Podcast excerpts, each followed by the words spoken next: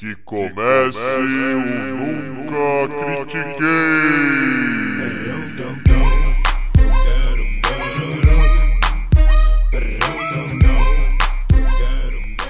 Boa noite, bom dia, boa tarde. Bem-vindo a mais um episódio do podcast esportivo embasado não jornalístico e zoeiro Eu Nunca Critiquei. Eu sou Maurício, the host with the most, o seu Revan Petkovic desse episódio. E comigo, o meu Gabigol Skywalker de hoje é o Arthur Bindi. E aí, Bindi? Feliz Natal, cara! Feliz Natal, meu amigo Maurício. Feliz Natal para todos os nossos ouvintes. Feliz Natal para todo mundo que comemora o Natal. Se você não comemora o Natal, feliz dia de folga aqui no Brasil para você, que é o que tem, né? E é isso, meu velho. Como estamos hoje? Ah, hoje nós temos. Ah, provavelmente o pessoal pegou os assuntos que a gente vai falar pelo seu nome mais do que o meu, mas é isso aí, galera. Nós vamos falar aqui de um. Nós vamos falar do Flamengo hoje e nós vamos falar do Star Wars também lá no final. É, se aí a sua ceia de Natal tá com uma tensão aí, vai ter uma briga, coloca a gente aí, deixa o pessoal falar merda da gente, todo mundo se une e fala, nossa, como esses dois são bobos. É isso aí. Então já chama aí a vinheta do futebol pra gente falar do Flamengo. Toca a vinheta.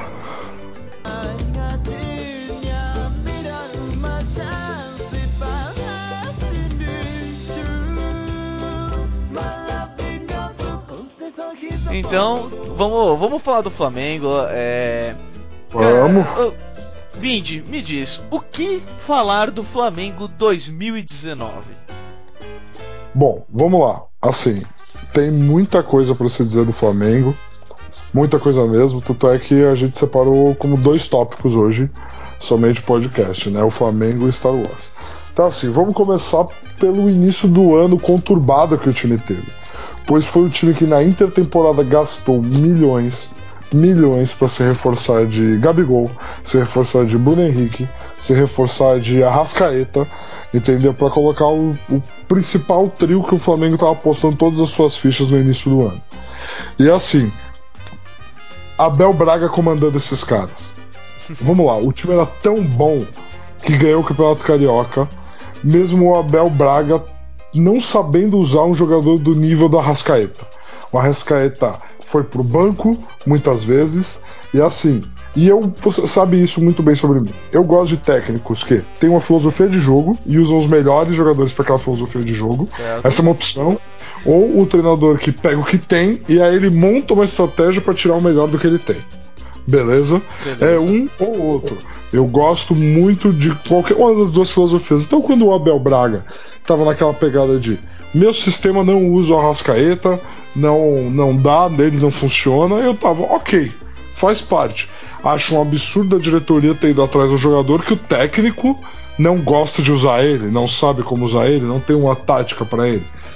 E aí, a própria diretoria deve ter olhado para isso e falado: ok, não dá mais. Nosso time não tá mal, mas não foi para isso que a gente comprou a Rascaeta, não foi para isso que a gente gastou o dinheiro que a gente gastou. E aí eles foram atrás do Jorge Jesus, técnico português. E cara, assim, todo mundo da imprensa brasileira, primeiro, tratou e trata ele de forma muito, muito arrogante, no sentido de ele não tá trazendo nada de novo, ele não tá mudando nada, ele não tá incorporando nada. Isso é piada. Quem tem visto os jogos que o Flamengo faz, vê o quão bem treinado esse time é. Cara, eu vou dar um exemplo bem tosco: Flamengo e Ceará pós-conquista da Libertadores. Os jogadores do Flamengo claramente tinham enchido a cara por dois dias seguidos, comemorando a final da Libertadores. O time entrou em campo e ganhou de 4 a 0. Se esse não é um time que está bem treinado, bem preparado, que se conhece de verdade, de verdade mesmo, esse jogo tinha sido outro jogo. É assim, são pequenas coisas, pequenos detalhes que mostram, mostram o quão bem preparado e quão bem treinado esse elenco foi ao longo do ano. Porque assim, beleza, trouxe a Rascaeta, trouxe Gabigol, trouxe Bruno Henrique, e aí ao longo do ano trouxe Gerson, que jogador formidável, que jogador grandioso naquele meio campo, capaz de cumprir múltiplas funções, capaz de armar o jogo, de desarmar, de conduzir o ritmo. trouxe dois laterais de altíssimo nível, que a imprensa brasileira tratou que nem piada, tratou que nem velho no Felipe Luiz e no Rafinha. O que esses dois jogaram, o que esses dois agregaram com a experiência gigante que os dois têm. Não tem jogo grande demais para esses caras. A gente tá falando de carreiras inteiras na Europa. A gente tá falando do Felipe Luiz com duas final de Champions no currículo. Você vai falar que esse cara tem jogo grande debaixo dele? Esse cara tinha medo de jogo grande? Você tá de sacanagem. Entendeu? Com tudo que esse time trouxe, o Jorge Jesus mostrou a capacidade de evolução de um William Arão. A temporada que o William Arão terminou fazendo foi grandiosa. O quanto que esse cara evoluiu taticamente, abaixou a cabeça e aprendeu para jogar. Diego, que se lesionou, foi pro banco. O time encaixou com ele no banco e no banco ele continuou o resto da temporada. Ou seja, o Jesus tinha o elenco na mão, tinha o elenco bem preparado psicologicamente para ganhar. Uhum. Para ganhar. Ah, ele mandou trazer o Pablo Mari, entendeu? Que foi monstruoso na segunda metade da temporada. Diego Alves ganhou confiança, evoluiu e está sendo o goleiro que todo mundo esperava que ele sempre fosse quando o Flamengo trouxe. É, sem deixar de usar os garotos da base, sem deixar de usar um Lincoln, sem deixar de usar outras peças que o Flamengo, entendeu? Eu entendo quem analisa e fala, ele tá fazendo nada além do básico. Mas não é básico você pegar tantas estrelas e botar todas elas para compreender um padrão de jogo, adaptar, fazer todo mundo entender qual é a sua função e fazer elas performarem em alto nível. Se fosse fácil, treinadores que nem o Guardiola não ganham o que ganham. Qualquer treinador treinaria o, treinaria o Manchester City. Não é assim que funciona. Mas... Então tem que parar com essa narrativa que o Renato Gaúcho tentou implementar de que se ele tivesse o dinheiro que o Flamengo tem para comprar o time, ele também não perderia nada. Beleza, Renato. Ótimo. Você é um dos grandes treinadores do país e eu espero que você seja o treinador da seleção brasileira logo mas é uma narrativa falsa. Se fosse fácil fazer todo jogador de alto nível do elenco inteiro de ponta a ponta render o seu máximo de potencial, os treinadores de alto nível não ganhavam o que ganhavam.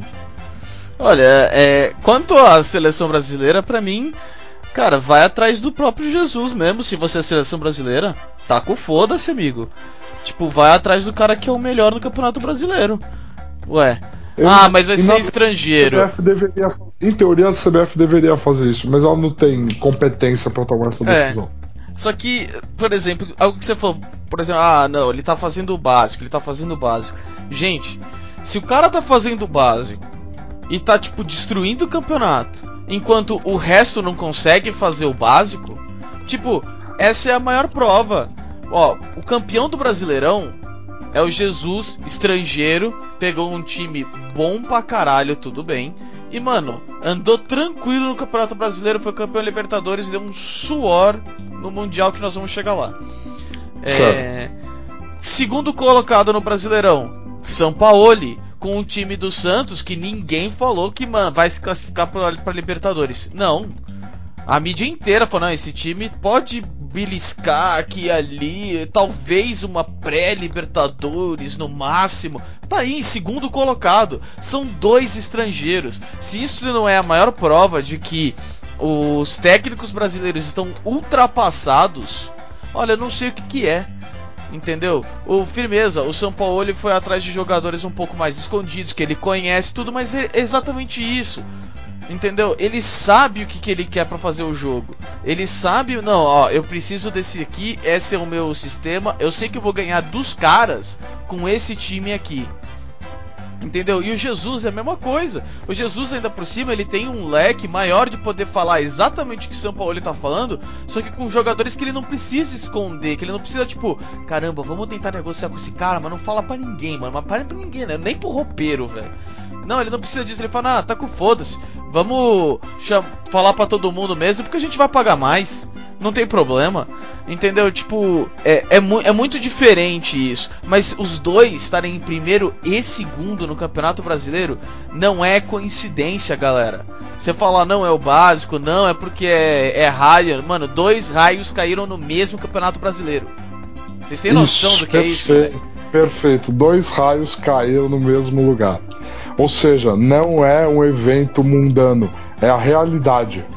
Entendeu? Igual o técnico brasileiro, não precisa virar estrangeiro. Não, você só precisa, tipo, ver o que, que os caras fizeram. Exatamente. E se adaptar e pegar o seu estilo. Entendeu? Fazer o estilo brasileiro adaptado com o que você aprendeu com os caras, cara. É, é isso. Sabe? A gente sempre falou, mano, quero ver esses estrangeiros virem pro Brasil, onde todo jogo é uma cobrança. Tá aí, primeiro e segundo. Pra acabar com essa conversinha aí de que, ah, quero ver o, o, o Guardiola no Brasil, quero ver. Tá aí, velho. Tá aí, que ainda bem que a gente não viu o Guardiola no Brasil, porque a gente ia ter provavelmente Flamengo tipo invicto, 100% dos pontos sem, sem empatar nenhum jogo, ganhando tudo. De tão fraco que ia ser, sabe? Tipo, não, não.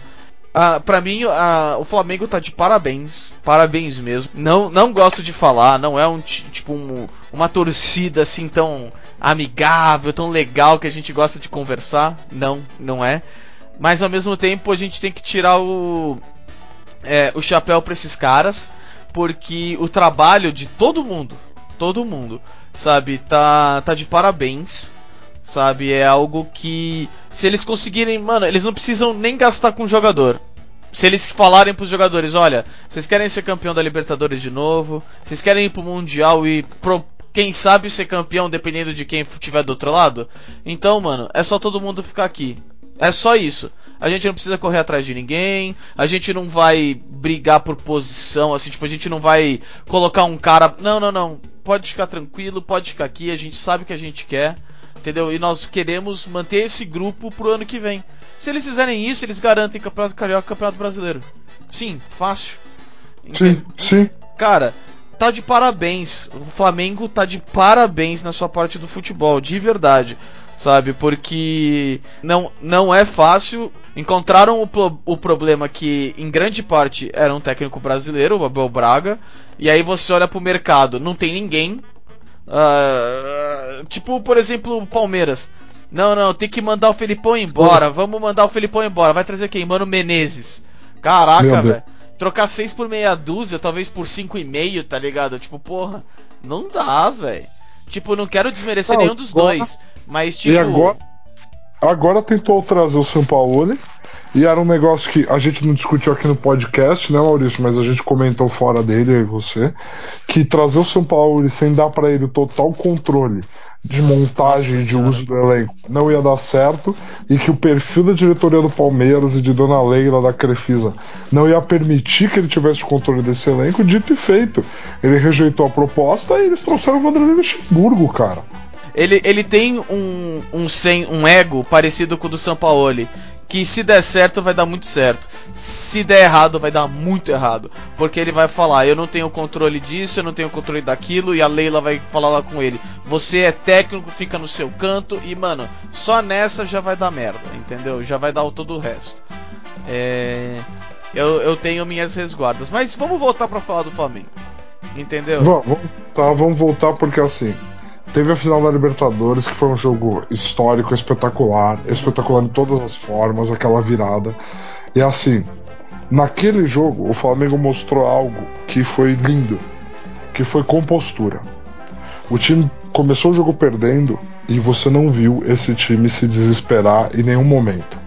Em nenhum momento esse time pegou e abriu mão de tudo para ir para cima para tentar algo maluco. Ele foi com calma, ele foi com paciência, ele foi com inteligência e foi recompensado por isso. Quando veio o Mundial agora contra o Liverpool, eu real não sabia o que esperar do resultado do jogo. O Liverpool era talentoso demais individualmente e coletivamente. É, tipo, tem o melhor técnico do mundo hoje no Jurgen Klopp. Então, assim, você, eu não sabia o que esperar. Poderia ser engolido, entendeu? Poder, talvez devesse ficar recuado desde o início do jogo para evitar ser engolido. E a partida que esse time fez, com controle de posse de bola, controle das ações no meio-campo, obrigando o Liverpool a só usar praticamente sua, uma das suas armas. Lógico, uma das principais armas do Liverpool é a ligação direta defesa-ataque, usando e abusando da velocidade do Mané e do Salah. Mas assim, tá longe de ser a única arma do Liverpool. E por muitos momentos do jogo foi a única arma do Liverpool, porque as ações estavam no pé do Flamengo. Assim, se todo 0 a 0 fosse igual aquele 0 a 0 estava, você tá maluco. O futebol seria uma, uma coisa maravilhosa. É, futebol um jogo muito melhor. Exato, foi um jogo espetacular de se assistir. Lógico, existe o fator torcida, eu tava torcendo muito pro Flamengo, então a tensão tava muito comigo no jogo, entendeu? Mas assim, e o Jesus arriscou fazer as substituições nesse jogo que ele não arriscou na Libertadores. E assim, eu não ocupo por isso.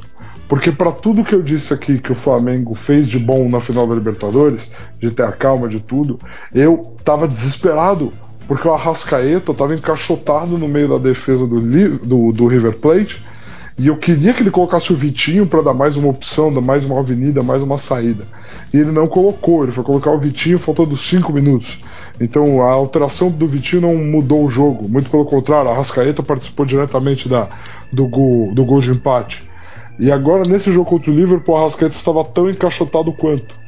E logo o Jesus tirou ele para pôr o Vitinho. Então, assim, mostra que o Jesus também é um treinador que se adapta e aprende, enxerga o jogo de uma forma diferente e tenta mudar a partida a seu favor.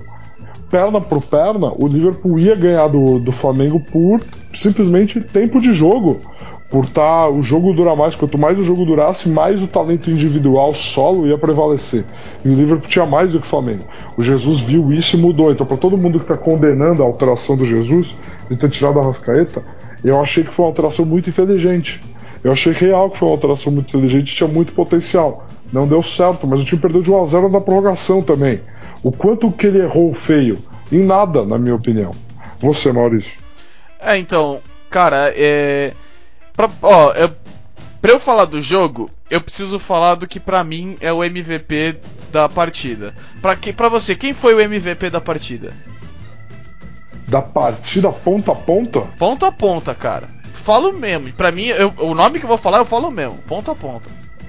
Eu acho que você vai falar o nome que todo mundo tá falando, mas o MVP da partida pra mim, ponta a ponta, foi o Arão.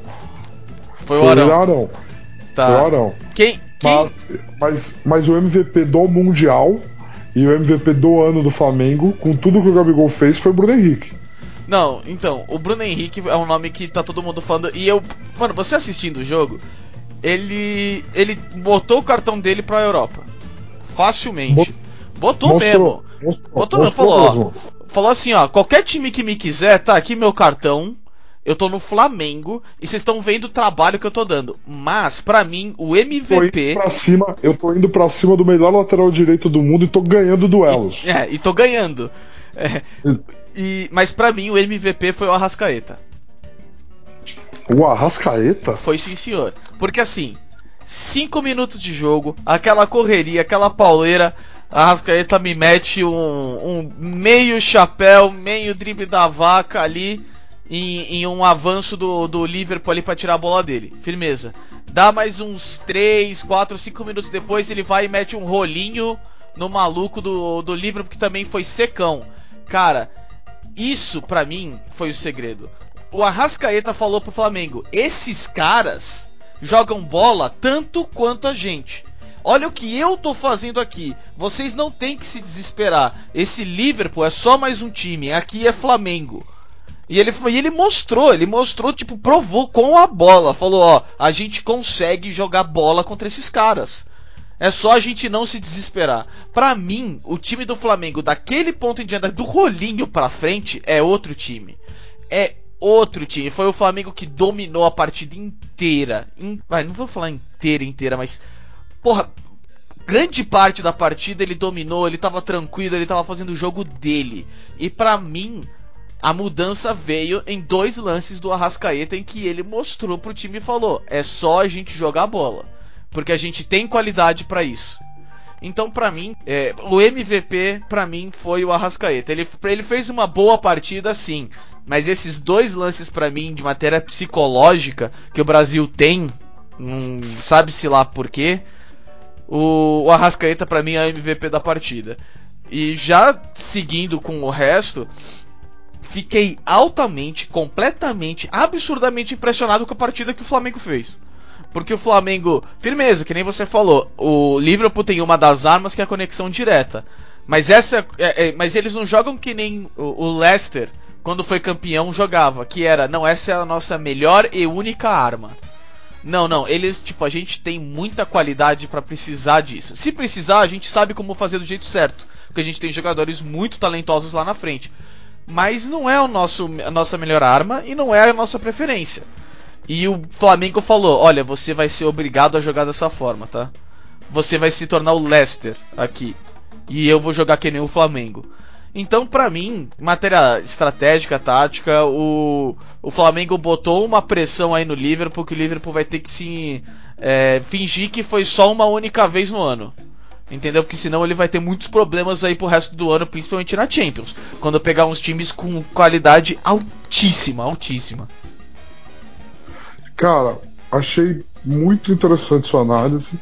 Assim, e eu entendi o seu ponto com a Rascaeta no controle do ritmo do jogo e o controle do psicológico do jogo. Eu acho que são fatores que não devem nunca, nunca ser ignorados. Então, assim, de verdade, parabéns. Oh, que isso, cara. Por essa análise. Então, assim, é, eu escolhi o Arão porque, para mim, a partida que o Arão fez, tanto levando o time pro ataque, quanto organizando a defesa, ah, caindo para o terceiro zagueiro pelo meio, ele foi muito, muito, muito, muito bem. É uma partida que você bota um jogador inglês com a camisa de um time inglês para fazer ela, tá todo mundo babando com os 88 de overall que ele tá no FIFA. Então, assim, tudo isso que o Flamengo fez foi incrível. Uma das, agora eu queria comentar isso com você, eu queria muito sua opinião nisso. Porque uma das narrativas que todo mundo, todo mundo ficou na cabeça foi de que o Flamengo nessa derrota talvez tenha sido maior do que alguns times brasileiros foram em suas vitórias. E aí eu acho errado. De verdade. Porque realmente o Flamengo fez um jogo melhor do que o São Paulo fez em 2005 contra o Liverpool. O Flamengo fez uma partida melhor do que o Inter fez em 2006 contra o Barcelona. Eu digo até do que Só... o Corinthians fez contra o Chelsea. Não diria isso, mas dá para se analisar. Porém, essa é uma premissa falsa. Quem fez a melhor partida é quem ganhou. Na minha opinião. Porque assim, se você entrou para se propor o máximo de aproveitamento possível nas poucas chances que você teria e não tomar gols, e você conquistou essa missão, você cumpriu a sua missão. A missão do Flamengo não era perder, a missão do Flamengo era criar chances e fazer mais gols que o Liverpool e ganhar. E o Flamengo não cumpriu com a sua missão, não deu certo, não foi suficiente. Os outros talvez tenham tido uma tarefa mais simples, um plano de jogo mais simples. Estou colocando aspas com os dedos aqui, sem me tocar de que isso é um podcast. É, então. Mas, porém, eles cumpriram com a missão deles. E isso não deve ser desvalorizado. Aí eu acho que é uma narrativa falsa. Entendeu? Aí eu acho que é uma narrativa de vangloriar algumas derrotas. Sabe? Que não nunca foi feito até agora e por que está sendo feito agora? Entendo todo o futebol que o Flamengo jogou. O Flamengo perdeu jogando de igual para igual. Não muda o fato de que perdeu. Entendo o que aconteceu. Agora sim, você valoriza muito mais a conquista da Libertadores, uma conquista do brasileiro com futebol jogado, e você pega esses parâmetros. Ter perdido para o Liverpool ainda é uma derrota, todo mundo querendo ou não, na minha visão. E aí eu queria ouvir a sua opinião. Cara, é. O que. O que você falou é. Eu. No começo, quando você falou, ah, ele é. É. Ele é melhor do que muitos que ganharam. Eu, puta, Pode ser sim. E aí você começou a falar e eu comecei a concordar contigo. E isso é verdade. O Flamengo foi lá para ganhar, não foi lá para perder de uma maneira é, com cabeça erguida. Entendeu? Então a gente tem que ver sim isso como um, uma falha. Como algo tipo, olha, não conseguiu o objetivo que queria. É, eu, eu digo um pouco assim: o, o Flamengo ele o, o, o quão importante é essa derrota depende muito do futuro. Porque assim, se os times começarem a montar um esquema tático sério, começar a, a, jogar, tipo, olha, nós vamos jogar o nosso jogo, por exemplo, algo que para mim foi muito triste, foi chato, eu tenho que vou ter que viver com isso a minha vida inteira até eu, sei lá, mudar de país e não e no país não gostar de futebol, o Santos tomou um chocolate 4 a 0 do Barcelona também porque foi a primeira vez em, sei lá, três anos que o Santos entrava em campo com três zagueiros logo de cara. O Santos falou pro Barcelona: joga o seu jeito, eu vou tentar marcar um golzinho com o Neymar lá na frente só. Que não é o estilo que o Santos jogou o ano inteiro. Você não pode ensinar um time a jogar um, em um estilo. Por exemplo, quando eu falei jogou mais do que o, do que o Corinthians, é porque assim, o Corinthians jogou o seu jogo. Só que o jogo, o jogo do Corinthians está até mesmo na, na naquela final é um estilo tipo, ó, nós vamos ganhar de 1 a 0, nós vamos controlar aqui, nós vamos ser bastante defensivo, entendeu? Tipo, nós vamos garantir que a gente não vai tomar gol. Entendeu? Então, tipo, mas ele jogou do jeito dele. Eu posso até falar que o, o, o Corinthians deu um pouco mais de sorte em pegar o Chelsea? Posso, mas ao mesmo tempo, o Cássio jogou pra caralho, velho. Não teve sorte, Nossa. teve competência, velho. Teve treino. Sim. Entendeu? Teve tática. Os caras estavam sabendo do tipo, mano, se um chute passar por mim e eu sou o zagueiro, eu tô numa posição que eu tô jogando o ano inteiro e eu sei que o, o, o, lado que eu não tô protegendo, o Cássio tá lá. Ah, a defesa vai ser difícil, mas eu sei que ele consegue. O ano inteiro nós estamos fazendo isso. E isso é o mais importante. Você tem que ir lá para jogar o seu jogo. Sabe, o, o, o Flamengo foi pra frente, foi pra cima. Todo mundo ia falar: se você for pra cima, você vai tomar 6, 7 gols. Tomou um na segunda prorrogação. Porque acabou a perna. Então, eu acho que assim dependendo do. Se o. Daqui pra frente os times começarem. Olha, nós, nós a gente tem que fazer o nosso jogo ao invés de se adaptar contra o time que vai me destruir. É, eu consigo valorizar muito mais essa derrota do, do Flamengo. É, principalmente se houverem vitórias no futuro. No momento, eu sou obrigado a concordar com você. Quem venceu, quem ganhou, tá à frente do Flamengo que perdeu. Justíssimo, justíssimo. Sua... Gostei muito da sua análise. Então, por isso que eu pedi sua opinião. Eu gostei muito da sua análise de se essa derrota, pelo menos passar o recado para todo mundo de que você vai lá e você joga o seu jogo, você tem uma chance, tipo assim, é muito mais óbvio que você vai ter uma chance maior de vencer se você for para fazer o que você vem se preparando e fazendo ao longo de muito tempo. Se esse é o recado que fica, eu acho que essa derrota pode ser uma derrota que tem maiores ramificações do que algumas das vitórias, ou ramificações mais importantes do que algumas das vitórias que os times brasileiros tiveram recentemente. Isso daí eu vou, eu vou concordar muito com você, cara. Então, se essa derrota permitir ramificações melhores, ramificações aonde os times vão mais preparados, para competir no Mundial, vão com o seu estilo de jogo, eu acho que dá muito mais certo do que as ramificações nas vitórias dos times que foram retrancados e conseguiram sair de lá com a vitória. Eu acho que pode muito bem funcionar assim, pensando no futuro. Sabe, quando as pessoas se planejam e pensam no futuro e no que vai dar no fim das contas, dá tudo muito mais certo. Diferente do que aconteceu com Star Wars né, Maurício? Quando claramente ninguém pensou no futuro e foram feitos a caralha várias coisas. Então, por favor, puxa a vinheta antes que eu comece a xingar muito sem nem ter vinheta para isso.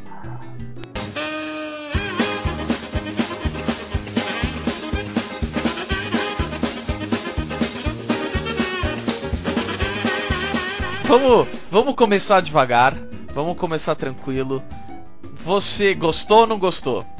Do final do episódio 9. É, vamos tentar fazer o começo aqui spoiler free. Tá? Você gostou ou não gostou? Spoiler free. Spoiler, spoiler free. free. É, vamos tentar ser spoiler free agora no começo. Aí a gente dá um tempinho, aí a gente, mano, foda-se, bora spoiler agora. Beleza. Então, spoiler free.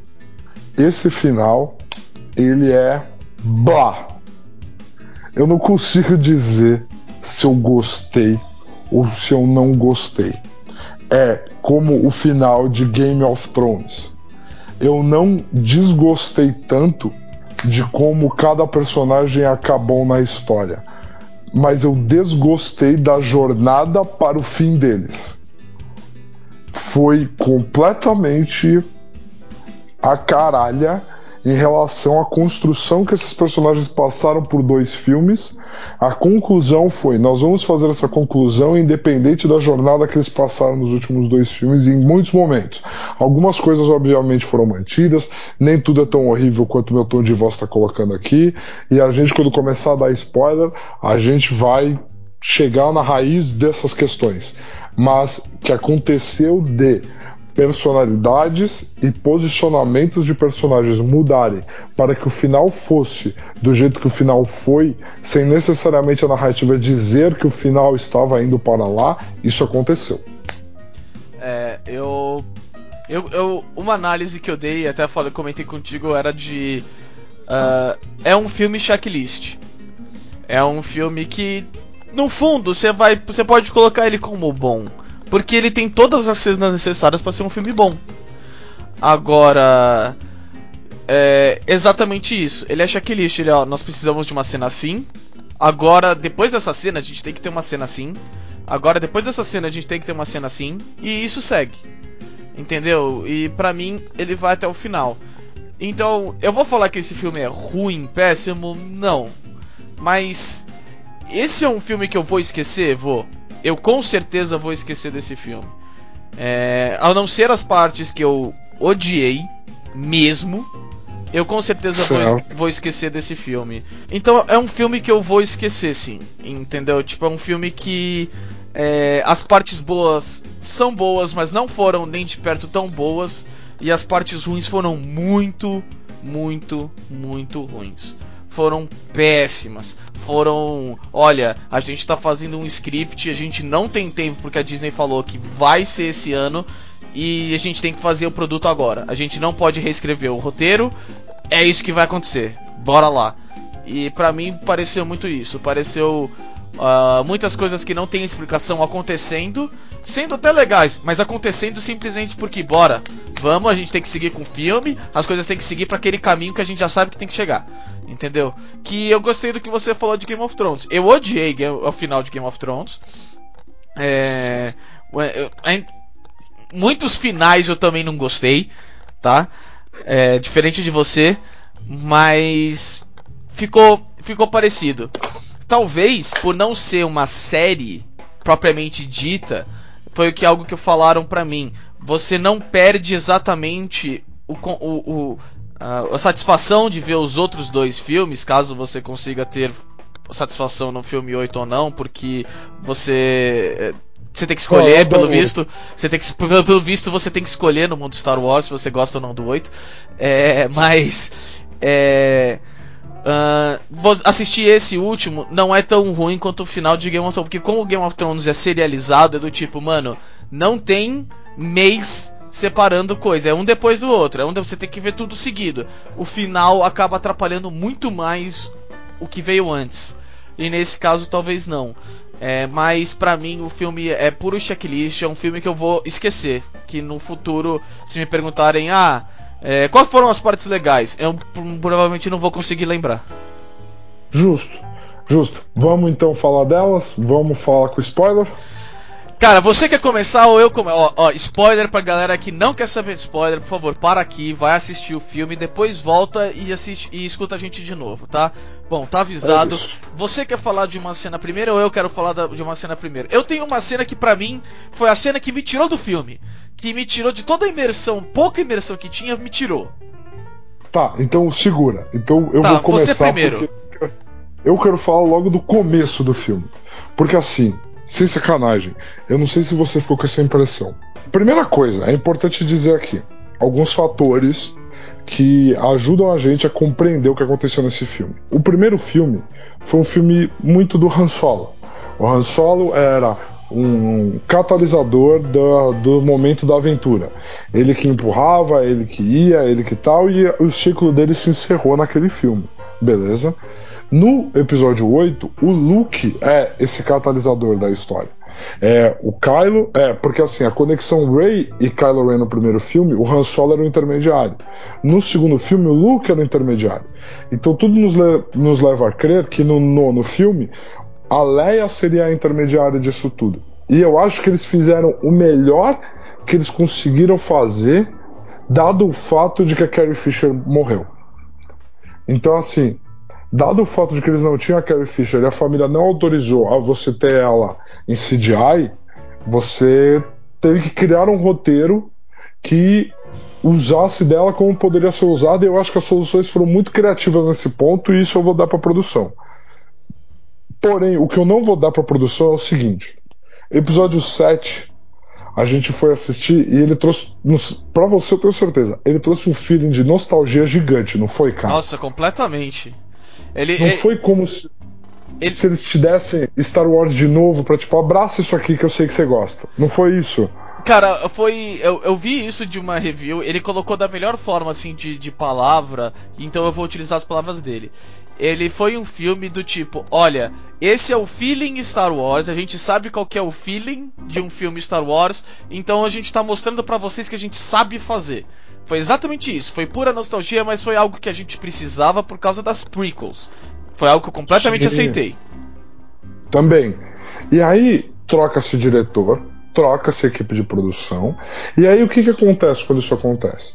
Você tem um outro artista fazendo uma leitura de uma obra de arte aos olhos dele.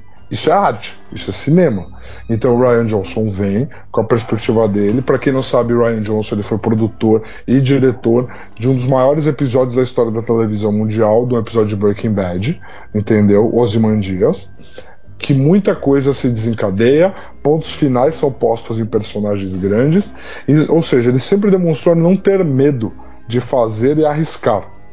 E aí ele fez a leitura dele no episódio 8. Que você gosta, mas você não gosta, pelo menos você tem uma leitura artística completamente diferente de uma obra inicial. É bacana, é para isso que a gente vai no cinema, na minha opinião.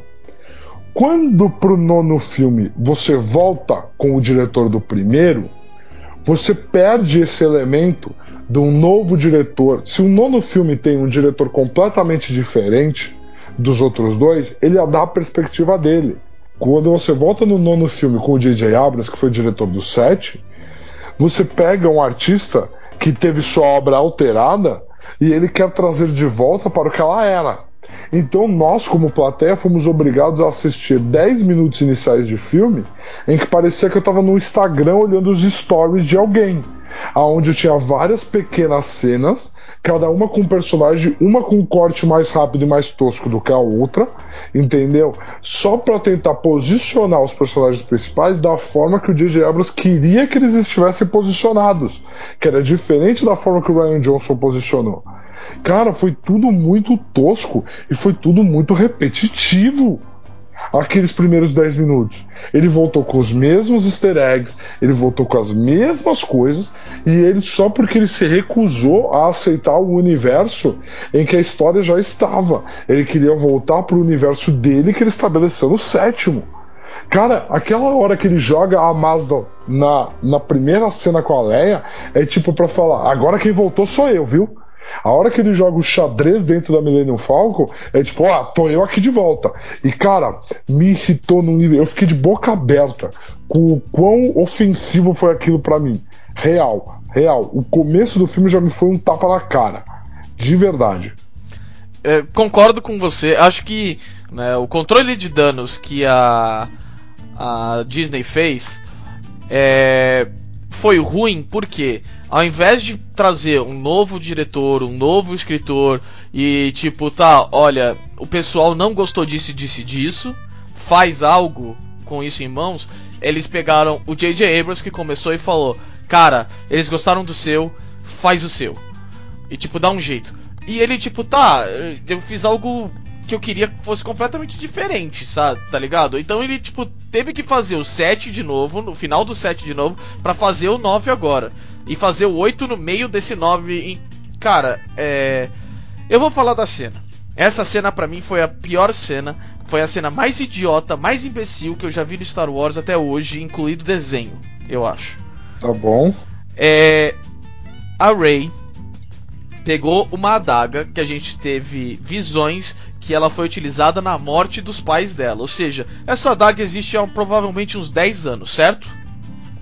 Mais, mas beleza. Firmeza, no mínimo 10 anos. Aí ela chega e fala: Ah, a adaga vai indicar aonde tá a porra do, do holocron lá. Ela coloca a adaga num formato perfeito com destroços da Estrela da Morte, que se você me falar ainda, ah, mas a adaga foi feita depois dos destroços estarem lá, no meio de um lago onde tem ondas de mais de 30 metros batendo nos destroços. Vai tomar no cu. Aquilo nunca ia acontecer. Nunca ia dar certo. Aquilo foi muito do tipo, eu preciso que o filme mostre isso.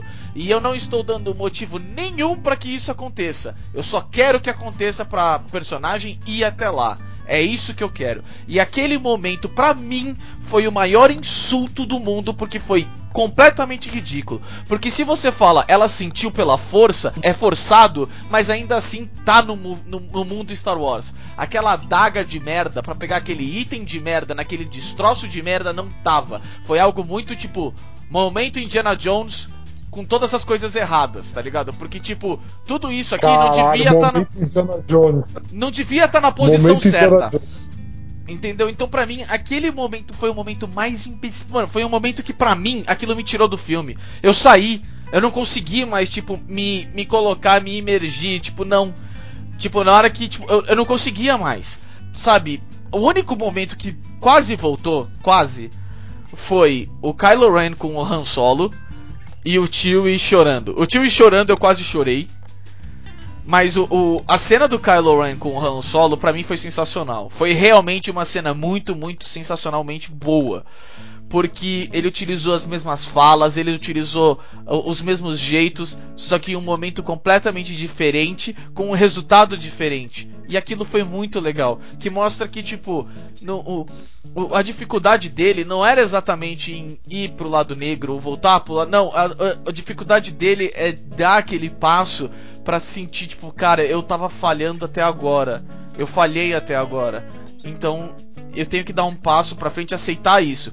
Que, para mim, faz jus com o que o Luke teve no filme 8 de tipo, eu tenho que aceitar que eu falhei e que, tipo, tá, agora eu tenho que seguir em frente. Eu não posso viver naquele, naquela falha e fugir do mundo. Eu tenho que enfrentar isso, eu tenho que tentar de uma forma trazer isso pro lado bom. Então, para mim, aquilo foi sensacional. Aquela cena foi muito boa. O resto inteiro, velho. Olha, essa, essa cena da Estrela da Morte no lago. Posso continuar mais um pouco? Deve, manda, manda ver. Por isso, manda ver. tipo, essa cena do da, da dela indo lá, onde tem a, a, a Ray do lado negro só pra aparecer no trailer, pelo visto, para fazer um hype e falar: Meu Deus, meu Deus! E tipo, tá, é só por 5 segundos, ela nem se enfrenta. É, o, o, o Paul, ele vai tipo, não, eu tenho que consertar a Millennium Falcon, porque tipo, eles Cara, tentam... o Finn e o Paul, eu quero 5 minutos para falar desses dois. Vai, tu, continua. Tudo bem. O, o Paul fala, cara, eu preciso consertar a nave, aí ele, você não é a Leia? Ele, não, não sou, aquela coisa tipo, ah, que merda, que triste. Que era o arco dele no filme 8. Mas tudo bem, a gente vai fazer o arco de novo. Só que o Finn vai, não, eu tenho que ir atrás dela. E tipo, antes aquelas águas eram perigosas. Agora, pelo visto, não são mais. E eles podem ir quando eles quiserem, porque o Finn consegue ir lá também. E quando aquelas ondas que eu falei de 30 metros e não sei o que que bate e tipo você mostra o a Ray pulando usando o, o pulo com a força, tipo pulando super alto e longe e o Kylo Ren fazendo algo parecido para fugir das ondas, o Finn não tem nada disso. Mas ele consegue Sim. passar por aquela batalha sem Sim. problema nenhum. No final, Sim. ele tá ali olhando e tipo, não, eu tô bem, galera, não aconteceu nada comigo. Todas as ondas passaram em volta de mim. Sabe, tipo, é algo que, mano, por que que esse personagem tá aí? Ele não tá é. tá trazendo absolutamente nada pra tá aí. E, e por ele estar aí, ele tá me tirando do filme, porque eu tô olhando para ele falando, cara, você estaria morto? Por que, que você tá aí agora? Por que, que você sobreviveu? Cara, o arco do Finn e do Paul me irritou num nível tão grande, cara. Tão grande. Primeiro o fim, porque assim, ele termina o oitavo filme é, deixando de ser um covarde, querendo é, se sacrificar ali pela rebelião. A Rose salva ele, e aí claramente o DJ Abrams não gosta da personagem da Rose e dá um fim nela na história e some com ela da história, porque ele não gosta, não tem outro motivo, não tem uma motivação de roteiro, não tem nada. A personagem da Rose some da vida do fim porque o DJ Abrams quis. E isso é horrível quando você vai ver um filme. Quando você vê que um personagem foi tirado porque o diretor não gostava dele. Ponto. E aí, cara, o fim vai em mais de um momento do filme falando que ele precisa dizer algo para Ray que ele tem que falar para Ray. O filme para para fazer piada com isso mais de uma vez. E o filme termina sem ele falar nada para ela, nem para ele falar que não importa o que ele tem para dizer. Cara, isso me irritou tanto, tanto, tanto. Aí você coloca o Paul Dameron na jogada. O Paul Dameron é por dois filmes vendidos como o melhor piloto que a Rebelião já teve. E aí esse filme 9 começa com o Paul Dameron falando pra Ray que a Ray é o melhor piloto que eles têm. Que porra de personagem é esse? Aí eles viajam pra uma cidadezinha nada a ver, e aí o Paul é descoberto que o Paul era contrabandista. E aí o Paul tinha um affair com uma mulher. E aí o Paul tem problemas por causa desse affair. Ou seja, J.J. Abrams transformou o Paul no Han Solo, que é um contrabandista charmoso. Porque o J.J. Abrams é o ser humano mais sem criatividade que anda por esse planeta e que ganha dinheiro para fingir que é criativo. Como eu odeio esse cara. Ele transformou o Paul Dameron no mesmo personagem que o Han Solo era. Só que pior. Só que pior. Cara, me irritou um tanto o arco desses dois, e eu nem citei ainda o fato deles terem introduzido uma personagem negra e terem automaticamente associado ela ao fim. Do tipo, ele chega lá naquele planetinha com as ondas gigantes, ah, você é negro, eu sou negra, eu vou mandar junto. Eu vou me sacrificar na onda que eu acabei de falar que não dava para atravessar só porque você quer, seu. Porra! E aí, não satisfeito em já demonstrar o filme inteiro o estereótipo racial, quando o fim não termina com a menina, ela termina com quem? Com outro único personagem negro do filme, que é o Lando que foi abandonado pelo Luke lá na Índia da galáxia, porque aquela é a Índia da galáxia, é isso. É a retratação da Índia, só que na galáxia. E aí o Lando tá lá porque sei lá, o Luke esqueceu ele lá. Ele fala que ele vai fazer uma missão com o Luke e não fala, eu fiquei porque eu gostei, eu fiquei porque eu gosto da galera aqui. Não, parece que o Luke esqueceu ele lá. E aí ele acabou ficando lá, esperando aparecer algum momento. Caralho! Caralho! Não faz nada, nada, nada faz sentido, cara. Nada. Essa cena deles na Índia, da galáxia, me irritou tanto. Porque assim, quando mostra eles ficando com a, a Ray olhando pros bebês, pras crianças na escola, eu tava tipo assim, porra, que da hora. Pela primeira vez em três filmes, Star Wars parou para mostrar o porquê a rebelião luta. É por aquele povo livre. É por aquelas crianças na escola da tradição delas. Olha que lindo. E não, na verdade, essa cena é só para mostrar que a Rey vai pegar um colar e o Kylo vai roubar o colar e vai descobrir aonde que ela tá. Não é para mostrar o valor da galáxia. É para só mostrar a conexão da Rey com o Kylo. De novo. De Caralho. Novo. Por quê? Tipo, ah, que é, raiva, cara. Tipo, tem, é, eu essa parte da conexão dos dois, eu gostei. Pra mim. Eu gostei, cara, eu gosto. Eu gosto. Aí. Mas, porra. Ó, minha, minha, minha dúvida para você. Minha dúvida para você. Porque isso vai entrar em algo que eu vou falar. Porque, porque eu, por que, que eu gosto dos dois? É. Você gostou da volta do Palpatine? Cara, eles usaram ele tão bem que eu não consigo falar que não gostei. Eu Cara... não queria. Eu não queria. Mas dado o fato de que eu ia ter que engolir, eu acho que eles fizeram o melhor que deu para fazer. É, mano, você tem exatamente a mesma opinião que eu. É, então, a volta do Imperador foi feita de maneira até legal, assim, na minha opinião. É, porém, eu não queria. Eu não queria. Eu isso. sabia que vinha do George Lucas. Eu sabia que vinha. Eu falei, não, isso não é legal. Isso é mais, tipo, se prendendo ao, ao, ao mesmo grupo de pessoas. Tá ligado? Imagina se Game of Thrones tivesse o Ned Stark até o final. E ele fugindo e, e, voltando como zumbi, e volta e vai e volta, porque, tipo, cara, a gente não consegue colocar novos personagens, a gente vai ter que manter todos que nós temos. É... E pra mim, desde o começo eu repeti, quando o pessoal falou, ah, o Snoke, Snoke, Snoke. Tipo, tudo bem, o Snoke pode ser um cara mega foda, ele é não sei o que. Mas para mim o vilão sempre foi o Kylo Ren, desde o começo. Esse é o cara que a gente tem que focar. É ele quem tá passando na minha frente o tempo todo. É ele que tá mostrando um conflito. É ele que tem um, um passado. É ele que tem alguma coisa que tá sendo apresentada na minha cara para que eu fale, esse é o vilão. Então, quando voltou o Palpatine, por mais que ele tenha sido feito de uma forma é, bastante decente, para mim, o verdadeiro vilão, quem devia estar tá lutando contra a Rey no final, seja para voltar, seja para entrar em balanço, seja para ser destruído, para mim é o Kylo Ren. E eles perderam, por isso que os dois tinham uma conexão, porque os dois iam se balancear no final, porque o Snoke e o Luke eram coadjuvantes, eles não estavam mais participando. Essa é a história do Kylo e essa é a história da Rey. Era para ser os dois. E eles tiveram que entrar no momento tipo tá a gente tem que. É, controle de danos. Controle de danos, de novo controle de danos, bora lá. E, cara, sei lá. Entendeu? Pra mim, eu sempre vi. É, isso não é muita gente que eu conheço que, conheço, que pra mim pensa dessa forma, mas eu sempre vi o Kylo Ren como o vilão do, do Star Wars e não o, o Palpatine, ou o Snoke, ou o Hux, ou esse novo general, porque o Hux não é mais Nossa, tão intimidador. O Hux como espião foi uma solução de roteiro tão tosca. Cadê o personagem do Del Toro do último filme?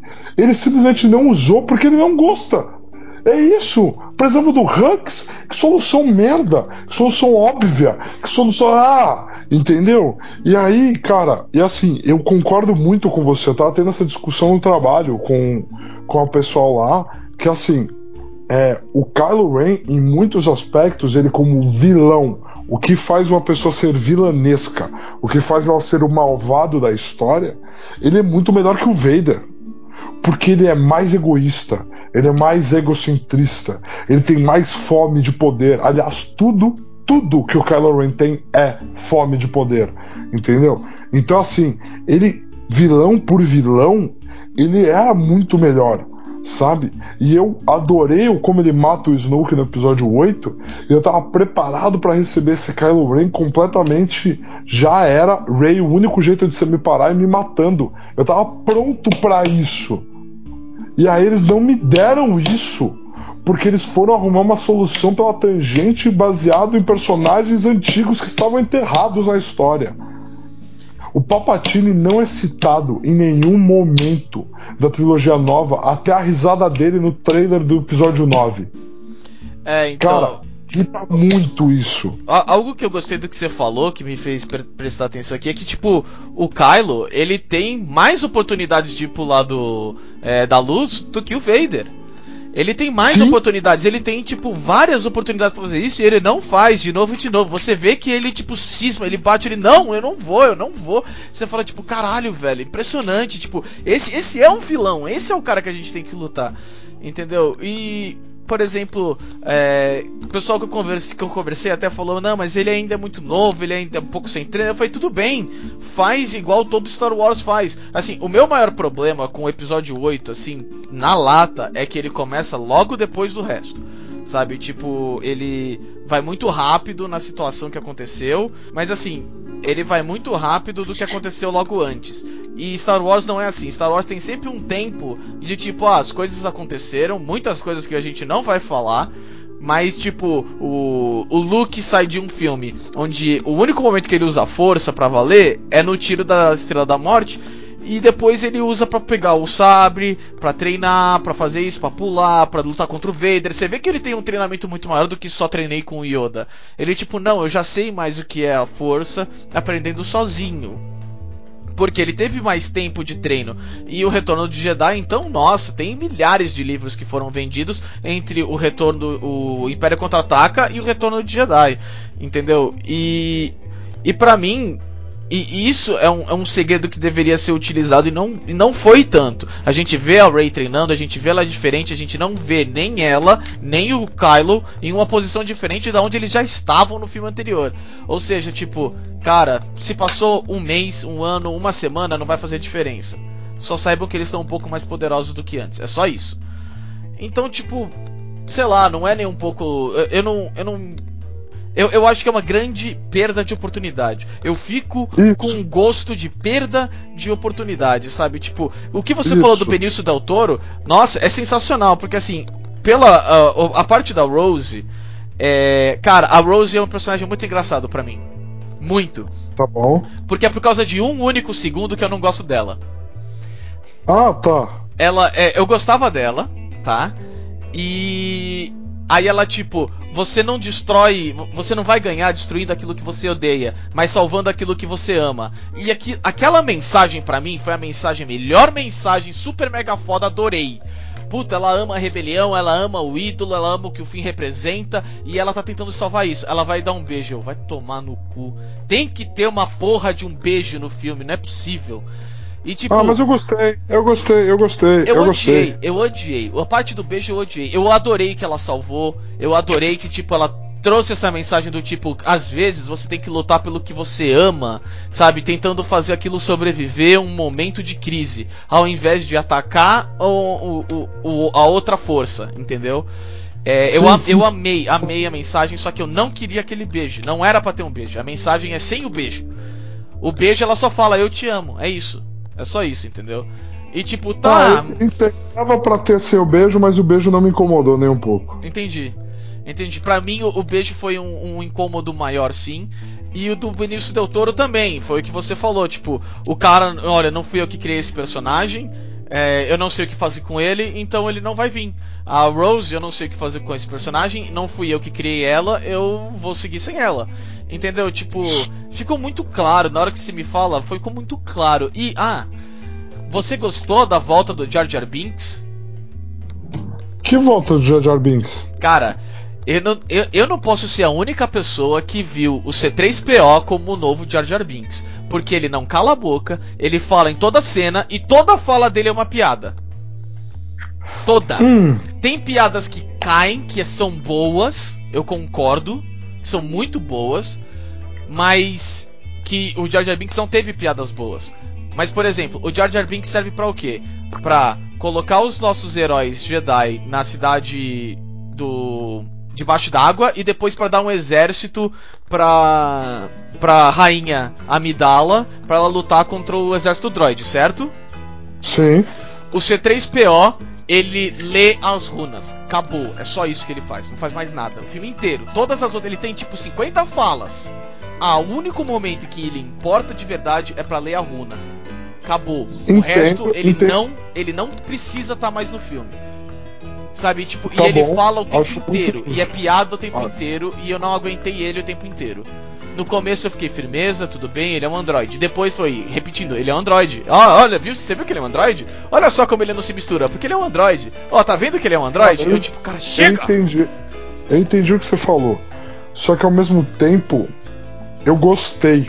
Nossa, eu. Porque. Cara, sabe por quê?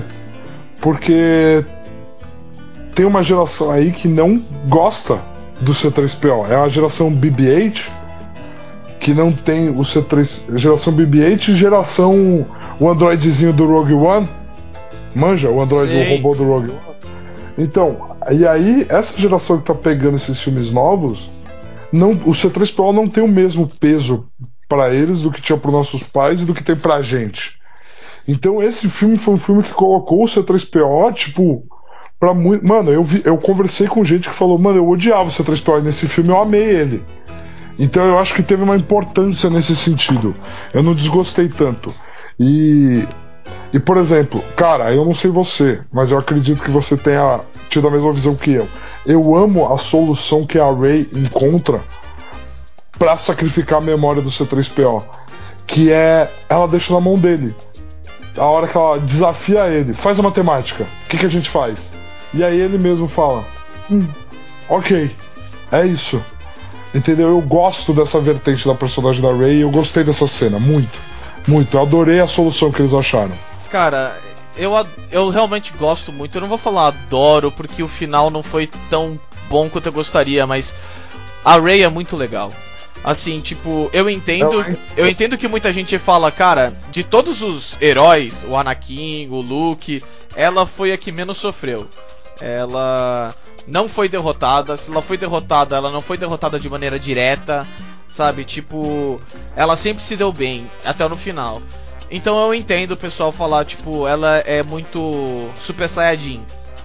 É... Só que eu, eu gostei dela. Por exemplo, a cena da. da.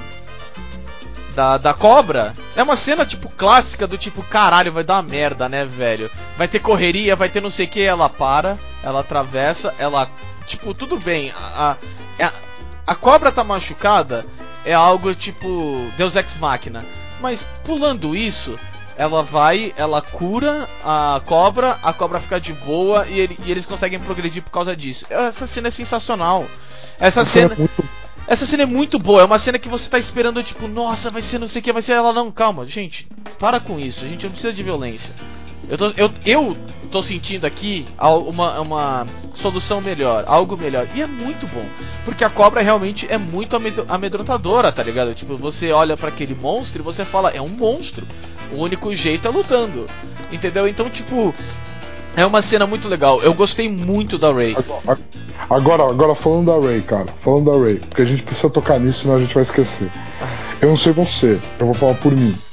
Eu amo o episódio 8. E uma das coisas que eu mais amo no episódio 8 é a Rey não ser filha de ninguém e a força se manifestar ao longo da galáxia, independente do sangue. Então, aquela cena em que o Kylo fala para ela: Você sabe que seus pais não eram ninguém? E ela fala: Eu sei. E ela começa a chorar. E aí, no fim do filme, o garotinho do estábulo pega a vassoura usando a força. Eu falei: É isso.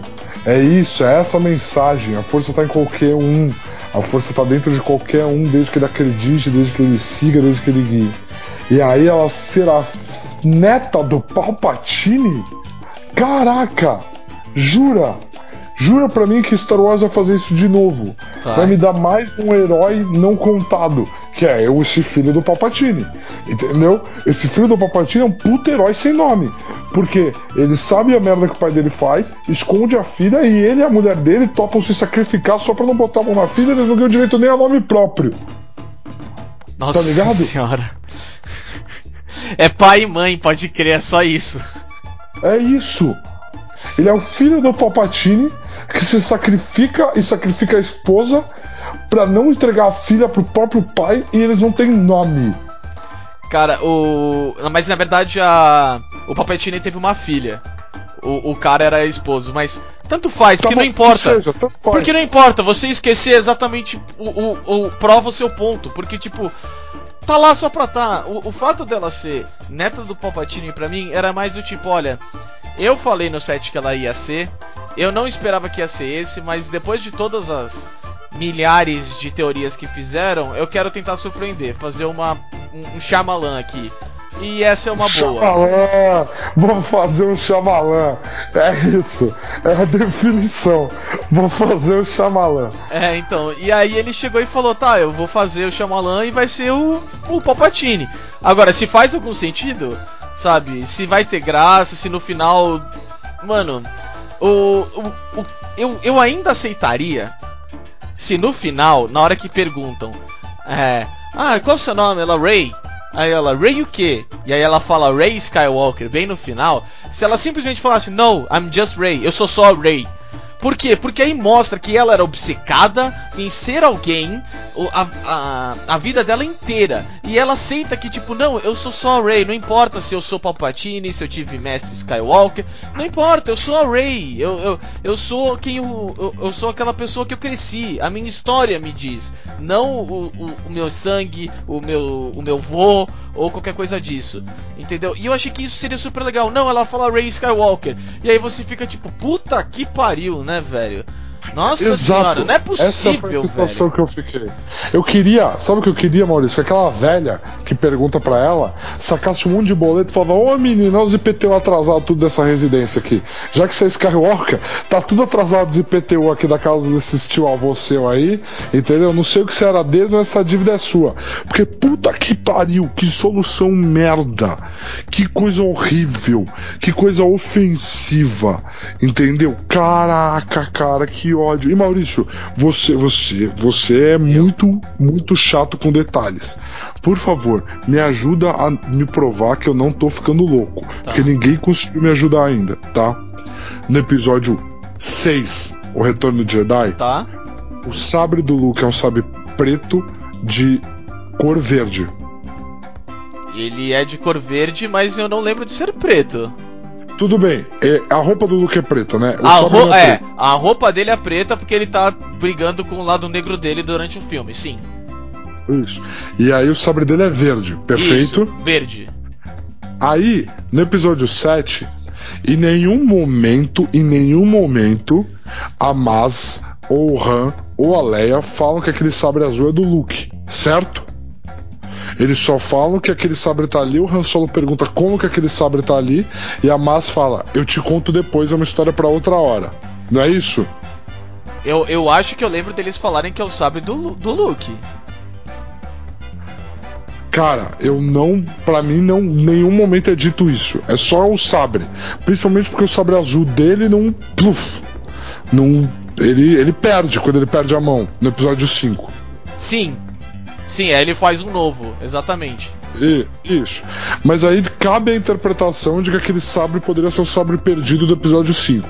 Não é sim, isso? sim. Ele, ele, se no formato não me engano, ele é o sabre perdido do episódio 5. Beleza, é o sabre perdido do episódio 5. Então nós vamos assumir que a Ray tá com, o episódio, tá com o sabre original dele, que é o sabre que ele herda do Obi-Wan e é o sabre do episódio 5. Beleza? Certo. E que o Luke seguiu a vida dele com o sabrezinho verde dele. Beleza? Certo. No episódio 8, o Luke, o sabre que ele saca para matar o Kylo Ren, tanto, tanto na visão do Kylo quanto na visão do próprio Luke, nos flashbacks dos dois, o sabre é verde, não é? Sim. Sim. Por que, que o sabre que tá enterrado na terra do Luke é azul também? Eita. Por que, que o sabre que a Ray vai buscar e ela fica com dois sabres e ela usa os dois sabres é azul também? Não tem outro sabre azul. O primeiro sabre. Ah, lá. É, peraí. O primeiro sabre não é o sabre do. Do, do, do episódio 5? Isso. Tá, aí tá. O segundo é o da Leia. Na hora que ela tá treinando, a gente tem que dar uma olhada. Eu é acho que é azul. Ela é acho- azul. É, O dela é azul. Mas, mas, mas, cadê o verde dele? Cara, me deu uma brochada tão grande ver aquele sabre azul, mano. Cara, eu, eu, eu, tô, eu tô muito conformado com isso. Eu ainda não sei o que aconteceu. Real. Real. É, tem, esse é o foda, tem que assistir de novo, não tem jeito, tipo, é uma bagunça muito grande essa porra, velho. É uma bagunça muito grande. É uma bagunça muito grande. Mas vamos, vamos tentar falar É. das coisas que a gente gostou do filme? É, tem que, tem que terminar rápido, então falar, falar do que a gente gostou, termina rápido. Ah, filha da mãe. Vamos lá. Coisas que eu gostei muito no filme. Ah, O como a Leia, dadas as limitações que ela tinha, foi utilizada. Cara, eu amei, amei, amei o momento em que ela chama ele de Ben. Eles se conectam e a Rey enfia o sabre no Kylo e ela sente que ela matou a Leia. Porque ela, clara, pra mim, toda a interpretação, isso é ótimo, porque no- o roteiro não precisou usar das palavras do diálogo pra contar algo que eu tava vendo. Que foi a, a Leia.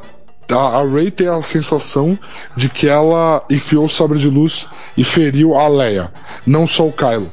E ela salva a Leia ao salvar o Kylo, ali naquele momento. Exatamente, eu adorei isso.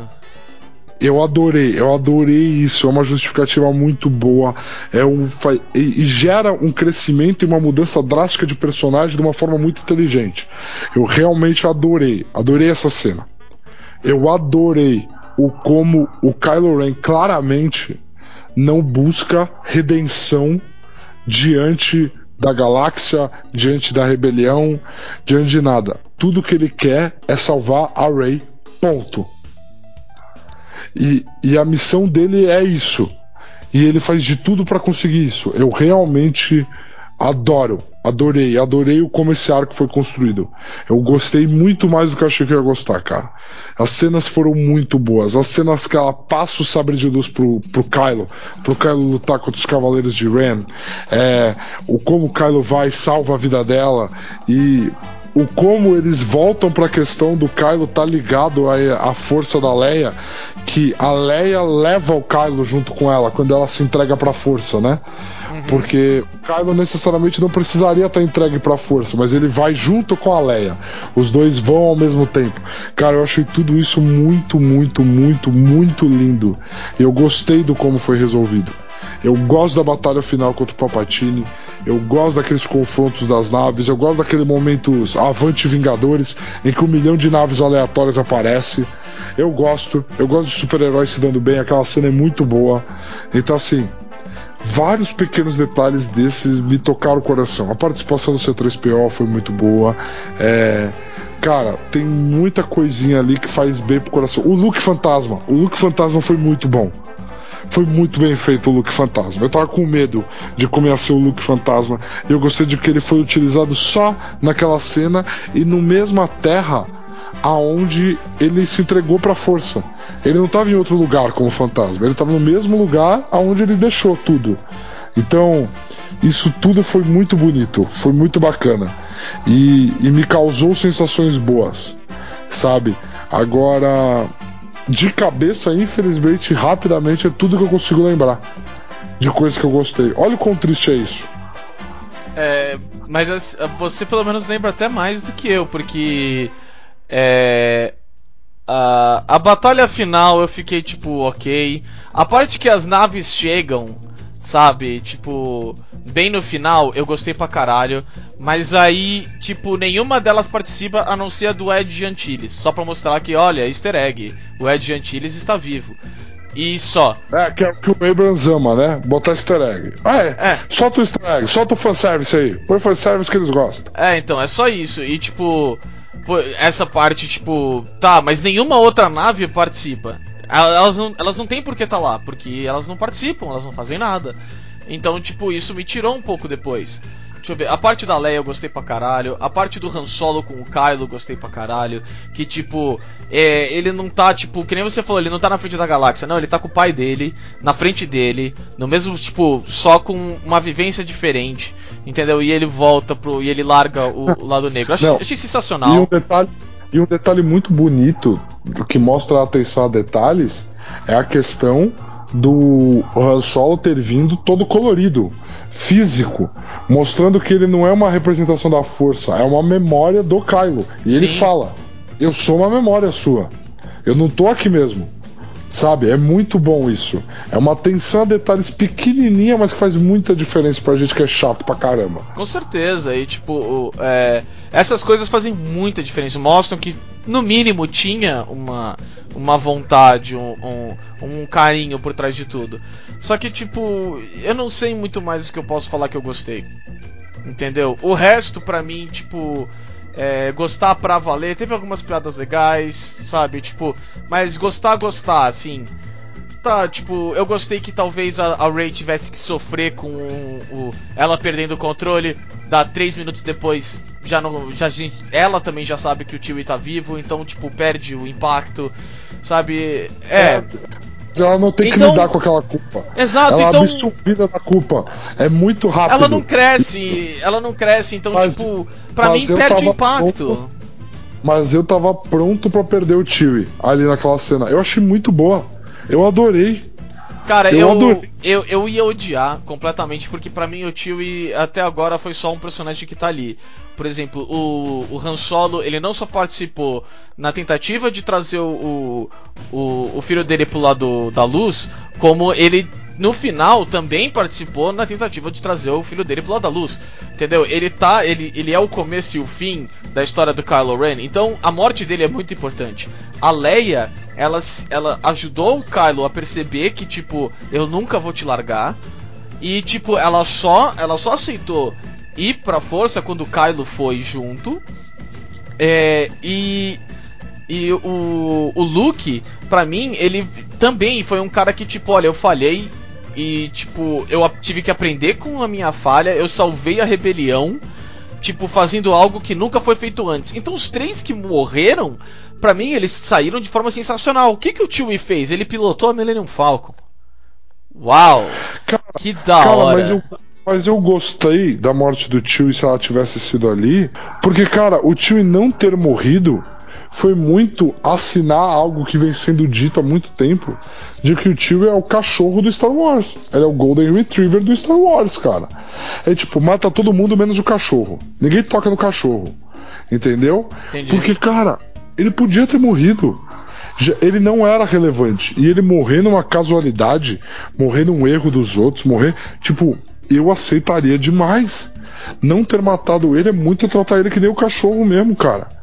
Que e outro bagulho do J.J. Abrams revisitando o conceito antigo. Toda aquela cena da invasão à nave imperial, cara. Todinha ela, igualzinho. E aí ele só brincou uma coisa ou outra com algumas piadas que a gente sempre faz, de que no mundo do Star Wars não tem câmera, aí eles atiram os blasters e algumas câmeras que tem ali, sabe? Tipo, é, ele, ele, ele se concentrou muito em fazer gracinha e piadinha e colocar elemento clássico. A, E ele não se concentrou em contar uma história nova. A real é... É. ele foi fã e ele fez um filme de fanfic. Pra mim é. Fanfic. É fanfic. Fanfic. Esse é, você quer ver uma fanfic? Pode ir, vai lá ver o filme. Você, mas é isso aí. Pra mim, a qualidade desse filme é fanfic. É isso aí. É uma ficção é, para fãs. É como é que é? É aquele é, 50 tons de cinza perto de um Twilight, de um Crepúsculo. E Olha que Crepúsculo já não é grande coisa, mas é esse nível, entendeu? Que nós estamos pra esse filme, na minha opinião. E sinceramente eu não lembro de outras cenas assim que eu realmente fiquei muito feliz. Teve algumas piadas muito legais com aquele Babo Freak. Ele é mais um brinquedinho a ser vendido, mas ele foi legal, ele foi engraçado na hora que ele apareceu.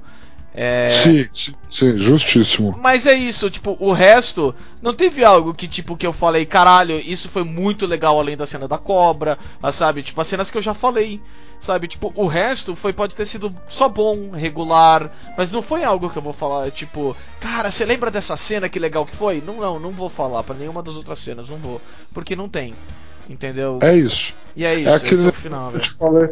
É, é o negócio que eu te mandei no, no WhatsApp, que pra mim é o meu resumo dessa trilogia nova. O primeiro filme dessa trilogia nova, episódio 7, é quando você tá começando a aprender a dirigir e você precisa garantir que você vai fazer tudo certo. Então sua mãe vai do seu lado e aí você vai dirigindo bonitinho, conforme tudo, e todo mundo tá feliz porque você tá fazendo direitinho. Aí o episódio 8 é quando você começa a dirigir sozinho você põe o pé no acelerador. Você começa a arriscar um pouquinho mais. Você pega uma estrada diferente. Você vai fazendo as coisas do seu jeito, meio maluco até. E aí o episódio 9 é sua mãe descobriu que você tá dirigindo meio arriscado demais. Ela volta a sentar do seu lado para garantir que você vai fazer tudo certo. Você não tá errado em fazer tudo by the book, tudo certinho com a sua mãe do seu lado. Mas não tem a mesma graça. É isso pra mim. É, eu, eu concordo com o que você falou, realmente é uma, uma belíssima análise mesmo assim. E galera, é, esse, esse é o Star Wars Episódio 9. É, eu sou muito fã de Star Wars, o Bindi é muito fã de Star Wars, então a gente trouxe aqui pra falar. Foi algo um pouco diferente de, de esporte que a gente sempre trata, que é o nosso meio aqui, mas é algo que a gente queria falar, principalmente pelo, pelas coisas que aconteceram no filme. E é isso aí, é vida de fã fazer o quê? É, Bindi, É assim, eu queria pedir aqui pra vocês, nossos ouvintes, deem feedback pra gente, se vocês gostaram do que a gente falou do filme, do como a gente falou do filme, de repente é algo que a gente começa a trazer mais, né, Maurício? Porque falar de, de, de filme e falar de cinema é algo que a gente gosta por natureza. Então, de repente, é algo que a gente começa a incrementar mais aqui. É, com certeza, até porque, tipo, eu recebo várias broncas de que eu não lembro de uma reunião, eu não lembro de uma data específica, mas eu lembro de uma fala X em um filme de 1960 alguma coisa. Mas eu lembro, porque eu vi uma vez e tá na minha cabeça gravada, eu não sei porquê. Mas tá. É. É, mas, é galera, isso. se vocês curtiram, é, pode falar pra gente. Fala, olha, tô interessado. Pô, por que vocês não fazem um, um- um uma parte separada falando de tal filme ou coisa assim? E aí a gente vai se virando, a gente vê se vocês gostarem. A gente tá sempre aqui pra se adaptar e seguir e fazer o que, é, o que vocês gostarem também, sempre. É, Bind. Tanto você quanto os nossos ouvintes, muito obrigado aí por por estar aqui com a gente, por chegar até aqui o final, por é, aguentar a minha por aguentar a minha raiva aí, o meu. meu o, o, é isso aí, entendeu? É, eu vou, é isso aí, é isso aí. Vou, vou passar essa parte. Vai, é isso aí. Obrigado. Só. É isso, muito obrigado, muito obrigado a todos por acompanhar a gente nesse 2019, nesse ano que Pra gente foi muito bom, a gente conseguiu discutir grandes coisas aqui, a gente conseguiu fazer matérias muito especiais, muito, com muito carinho aqui nesse programa. E a gente conta com vocês para o ano que vem, a gente vai procurar sempre melhorar, então continuem dando seus feedbacks pra gente. É isso, galera. Muito, muito, muito obrigado por tudo. E Maurício, muito, muito, muito obrigado por tudo que você faz aqui para esse podcast acontecer, viu? Tranquilo, cara. Tamo junto sempre. E a todos um abraço. Abraço.